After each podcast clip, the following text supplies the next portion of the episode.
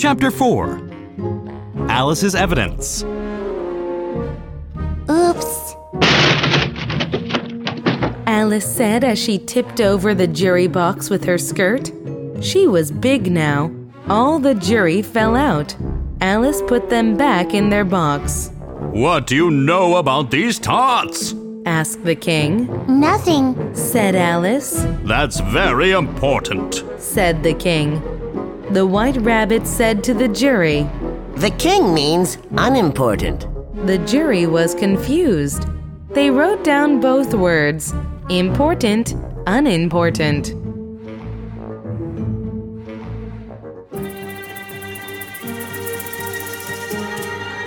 The king looked at Alice carefully and said, Rule 42 All people over a mile high must leave the court.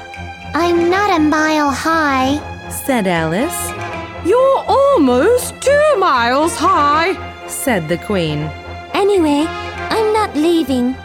You made that rule just now. said Alice, That's the oldest rule in the book.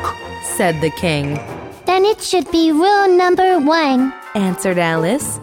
The king's face went white, but he let Alice stay.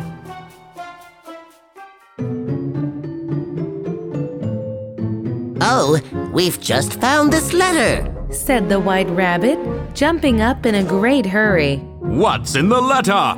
asked the king. I haven't opened it yet. Said the white rabbit, Maybe the knave wrote it. said the queen. No, I didn't. There's no name signed. Cried the knave, Didn't you? It only makes the matter worse. You did a bad thing, or you'd have signed your name like an honest man. said the king, Read it to us. said the queen. Then the white rabbit read it from the beginning to the end. That was just a poem, but the king said, That's a very important piece of evidence. Now the jury must. No, no, it doesn't mean anything. Alice said to the jury. The jury was quite confused, but they continued writing.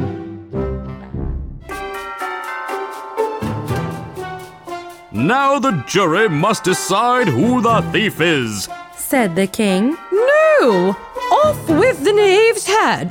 The jury can say what it thinks later. cried the queen. How foolish she is. The jury must decide first. You can't do that. Said Alice loudly. Be quiet. Said the queen, turning red. I won't be quiet. Said Alice. Off with her head. Shouted the queen. It doesn't matter what you say.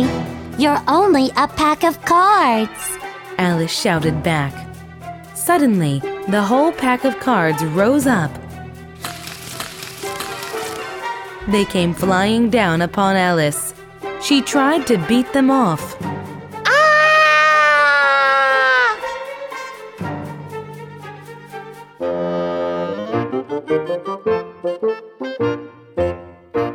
Alice found herself with her head in her sister's lap. Wake up, Alice. You've had such a long nap, said her sister. I had a very strange dream. Said Alice. Let's go home. We will have some tea, said her sister. Alice was thinking about her adventures in Wonderland.